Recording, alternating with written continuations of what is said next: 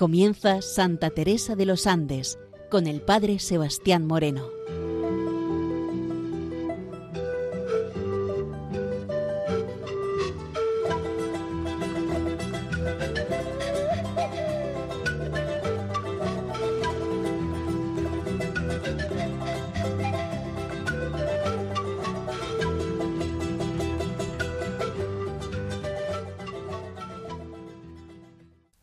Buenos días nos de Dios. Aquí comienza en Radio María Santa Teresa de los Andes, la joven que ingresó en el Carmelo, queriendo descubrir en ella su vida, su espiritualidad, su mensaje joven al mundo de hoy.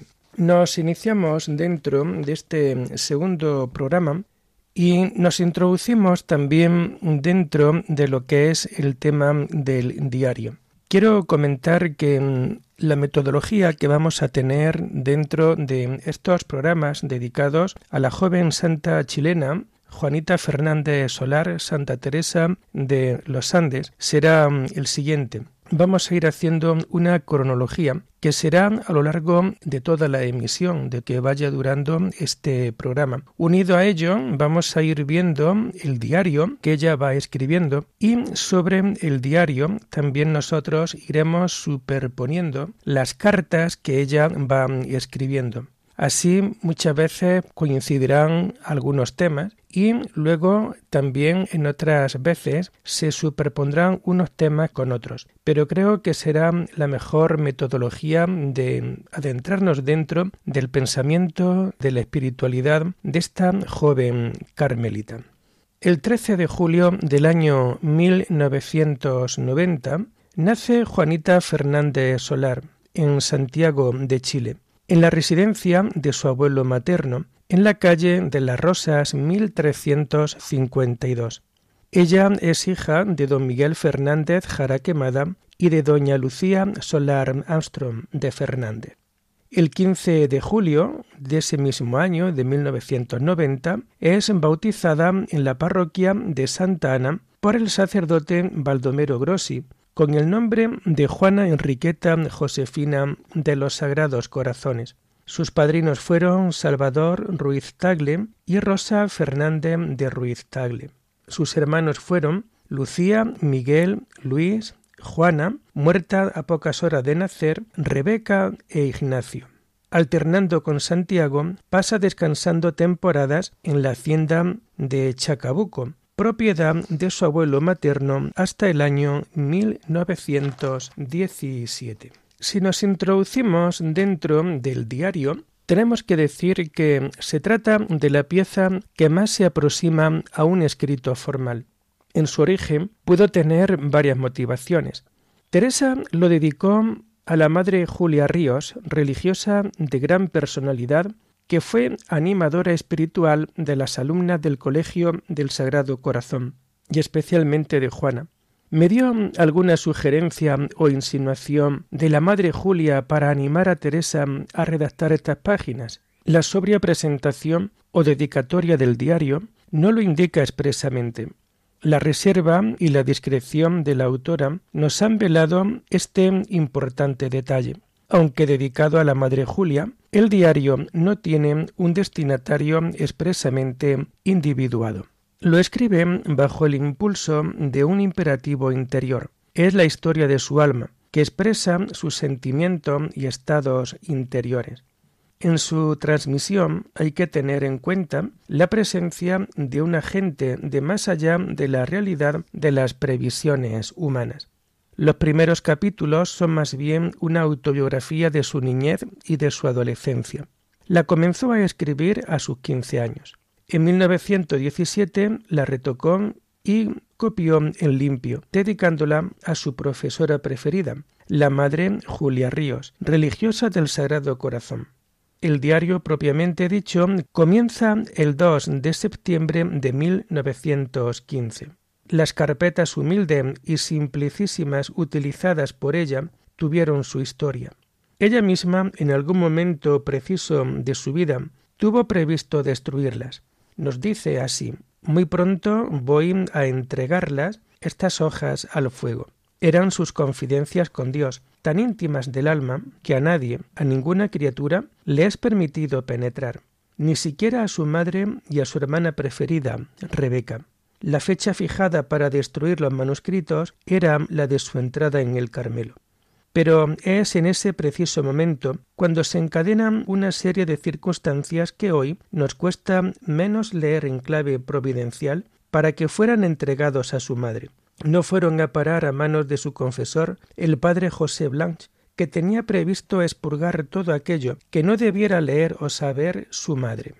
Tampoco se cumplió el deseo de Teresa, unos meses antes de morir, de quemar todos sus escritos. Su madre recibió los textos, pero fiel y respetuosa no los leyó. Tampoco consintió que fueran destruidos. Al fin se mostró fiel a una misteriosa intuición. Uno no sabe lo designio de Dios, y los manuscritos están realizando el misterioso designio de ayudar a tantísimas almas, como señaló proféticamente. Estos escritos serán de gran edificación para el pueblo de Dios, particularmente para la juventud deseosa de vivir una vida profundamente cristiana. Finalmente, hay que señalar que en este diario, iniciado en el colegio y terminado en el Carmelo, evidentemente con muchas interrupciones y muchas lagunas, no hay interlocutores como en las cartas. El único interlocutor es Jesús. Su diario es todo él una oración a Jesús, a la Virgen María, al Sagrado Corazón, a la Eucaristía, que expresa sus sentimientos más hondos. Ahora, conforme voy grabando este programa que será emitido en las ondas de Radio María, tengo también muy presente la Jornada Mundial de la Juventud de Lisboa en el año de 2023, los primeros días de agosto. Aunque este programa se emitirá posteriormente, a esta Jornada Mundial de la Juventud, creo que también puede ser importante este pequeño legado que vamos a dejar dentro de Radio María para conocimiento y aprovechamiento dentro del mundo de la juventud. La joven carmelita, la joven chilena que ingresa en el Carmelo buscando a Dios, queriendo ser una gran santa.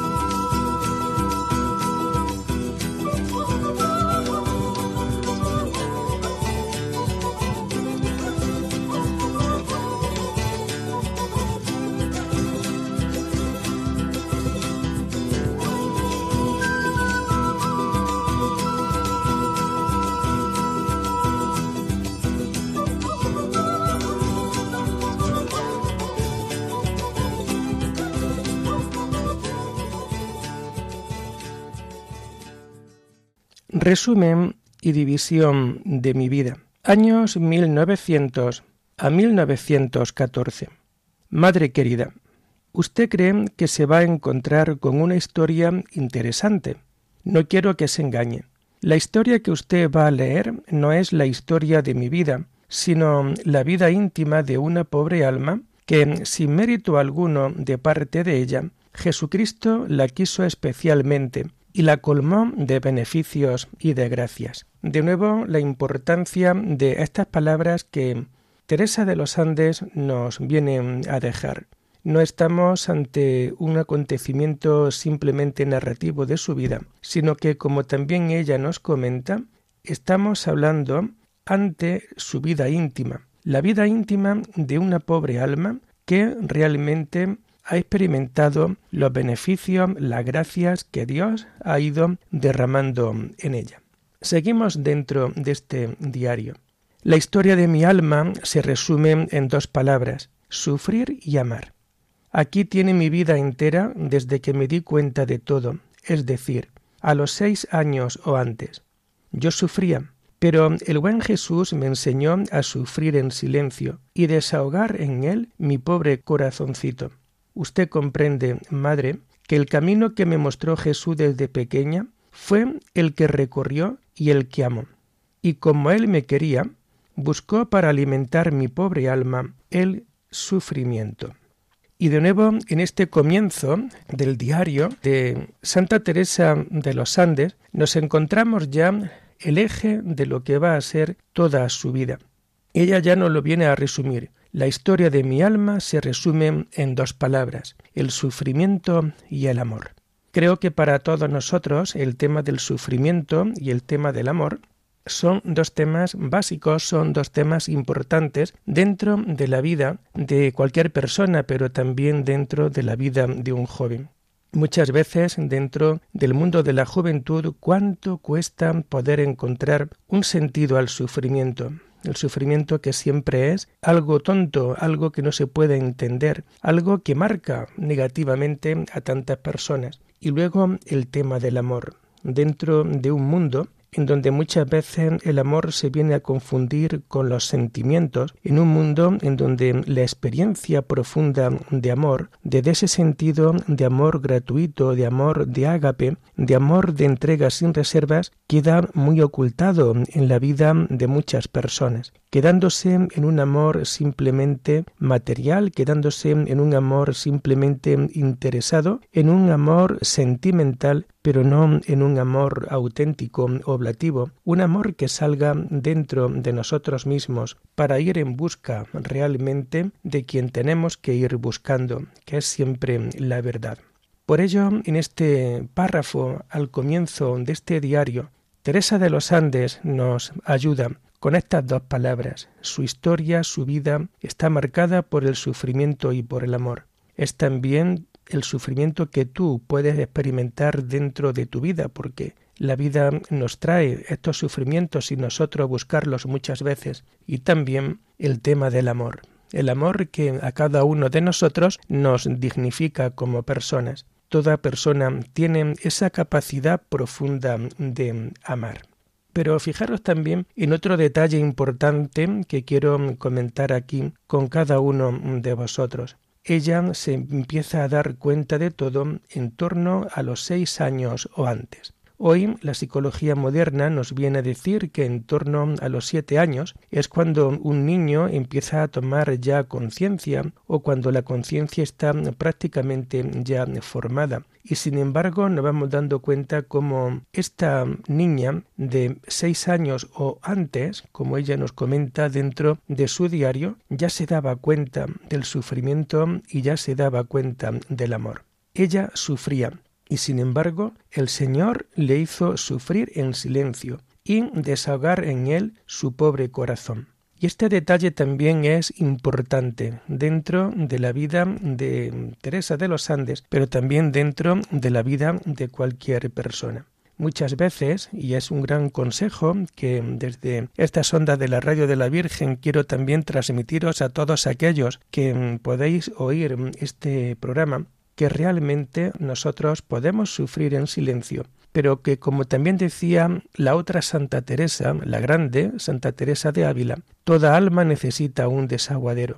Y como toda alma necesita un desaguadero, Teresa de los Andes, desde esa perspectiva, nos viene a decir cómo nosotros podemos desahogar nuestra alma en el corazón de Jesús, cómo nosotros podemos desahogar nuestra alma ante la presencia de Cristo en el sagrario. Por tanto, esa fuerza, y desde aquí cobra también un sentido muy fuerte, un sentido muy profundo, aquellas palabras del recordado Papa Benedicto XVI y de feliz memoria en donde él nos viene a decir en una de sus catequesis que la persona creyente, la persona que experimenta a Dios dentro de su vida, realmente nunca se va a sentir sola, por muy sola que humanamente se pueda encontrar, porque sabe que tienen a Dios con ella, sabe que Dios está muy cerca de ella sabe que Dios está muy cerca de su presencia y que ese Dios habita dentro de esa soledad. Seguimos la lectura de estas primeras líneas del diario de Santa Teresa de los Andes. Nos dice ella, mi vida se divide en dos periodos, más o menos desde la edad de la razón hasta mi primera comunión. Jesús me colmó de favores tanto en el primer periodo como en el segundo, que abarca desde mi primera comunión hasta ahora, o más bien será hasta la entrada de mi alma en el puerto del Carmel. Vamos a introducirnos, después de ver estas dos partes de, de su vida, dentro de algunas notas a pie de página que creo que también van a ser muy importantes para poder ir entendiendo y comprendiendo todo el tema de Santa Teresa de los Andes. Juanita dedicó su diario a la Madre Julia Ríos, religiosa del Sagrado Corazón, y lo tituló Historia de la vida de una de sus hijas. La madre Julia Ríos fue orientadora espiritual de las alumnas tanto del externado como del internado del Sagrado Corazón de Santiago. Antiguas alumnas aseguran que fue muy querida de todas por su virtud y por su simpatía. Juanita comenzó su diario a los quince años. Sin embargo, los primeros párrafos los escribió en 1917 cuando lo dedicó a su profesora predilecta. Fue entonces cuando en el cuaderno autógrafo número uno copió en tinta lo que para entonces tenía escrito, introduciendo en algunos casos la forma de diálogo con la madre Ríos.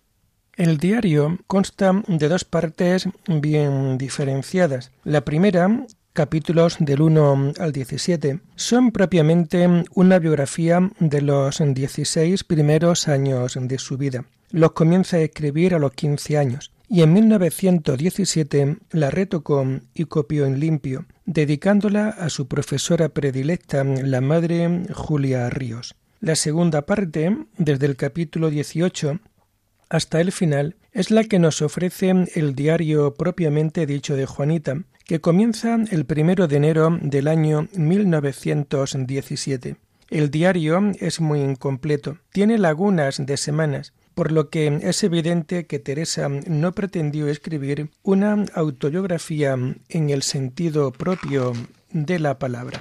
Por eso, lo que vamos a proponer en este trabajo sobre Santa Teresa de los Andes es un intercalar dentro del diario las distintas cartas que tenemos de ella, viendo una planificación más real de su vida y los contrastes entre lo que escribe en su diario y lo que escribe a los distintos destinatarios de sus cartas.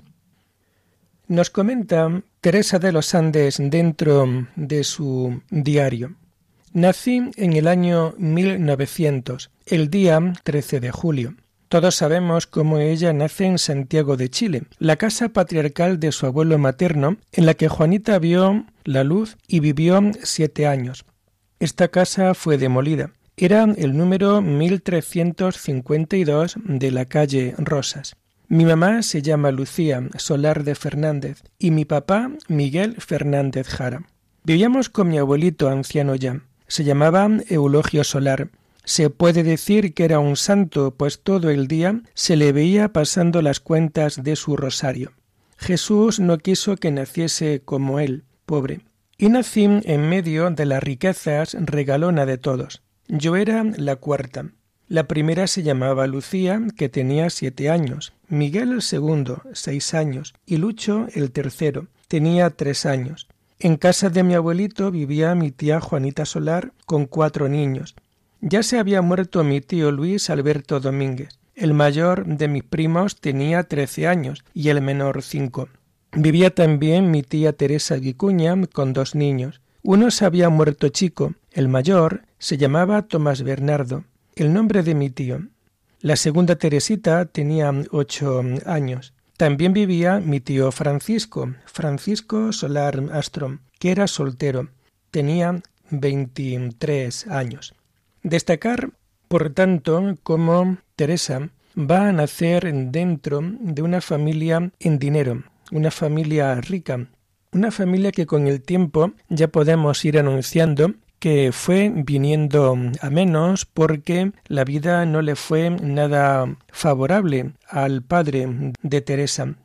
pero sin embargo ella poco a poco va a entregarse de verdad a lo que es saber vivir la pobreza. Y uno de los detalles que luego más, más adelante pues podremos ver a lo largo del transcurrir de estos programas iremos viendo cómo ella, de familia bien, de familia rica, de familia adinerada, luego también dentro del convento se va a dedicar a los oficios más normales pero también más humildes, como es el tema de la huerta, el tema de ser hortelana, el tema de estar en contacto con las cosas de la tierra, siembra flores, siembra pues todo lo que se puede sembrar dentro de cualquier huerto en una casa, en un convento. Por tanto, una realidad que poco a poco vamos a ir viendo a lo largo del desarrollo de estos capítulos. Nos dice también en el diario, poco después nació la Rebeca, con año y ocho meses de diferencia conmigo. Era yo, aunque tan regalona, muy tímida. La Rebeca era lo contrario. Las dos éramos muy regalonas. Hacíamos con mi abuelito lo que queríamos y le engañábamos con besos y caricias. También es bueno que notemos cómo en el año 1910 vino al mundo su último hermano, Ignacio, y que falleció en Santiago de Chile el día 2 de noviembre del año 1976.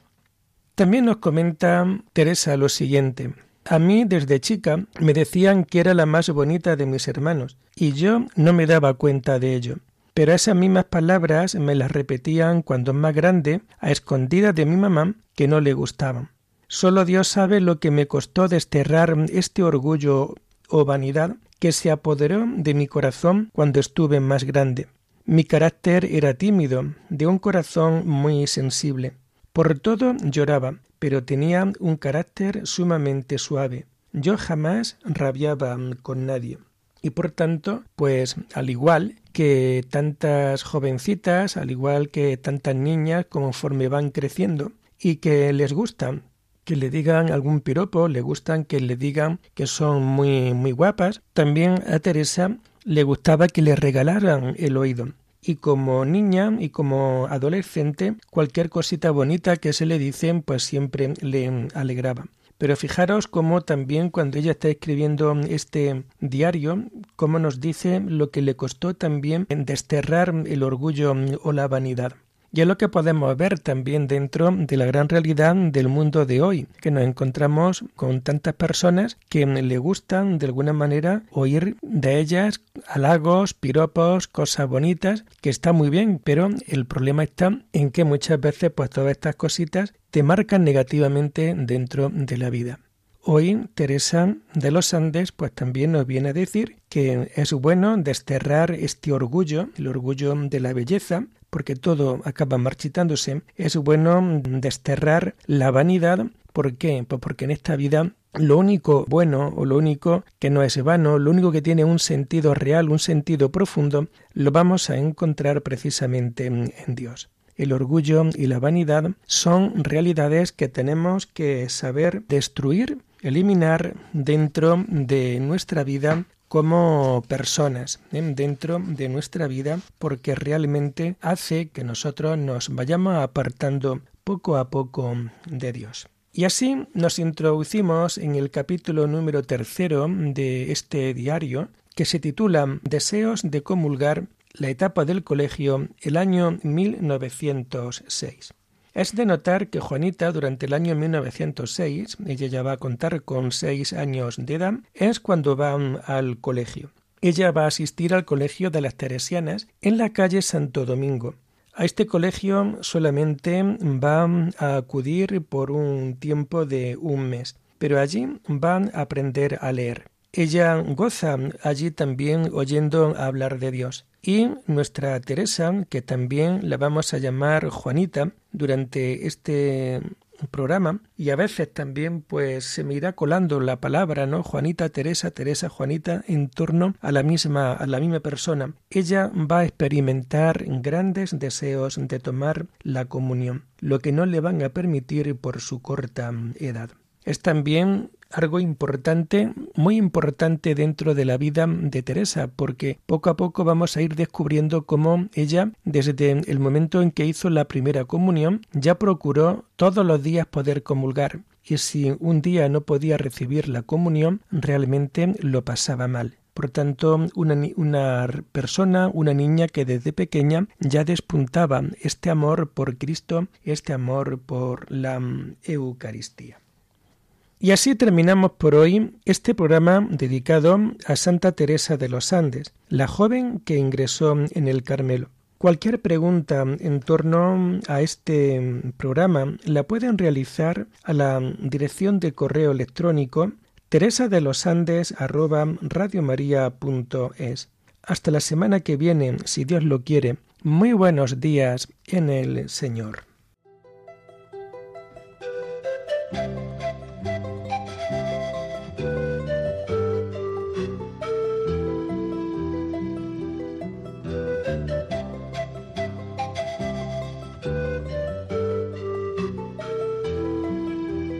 Les hemos ofrecido en Radio María el programa Santa Teresa de los Andes con el Padre Sebastián Moreno.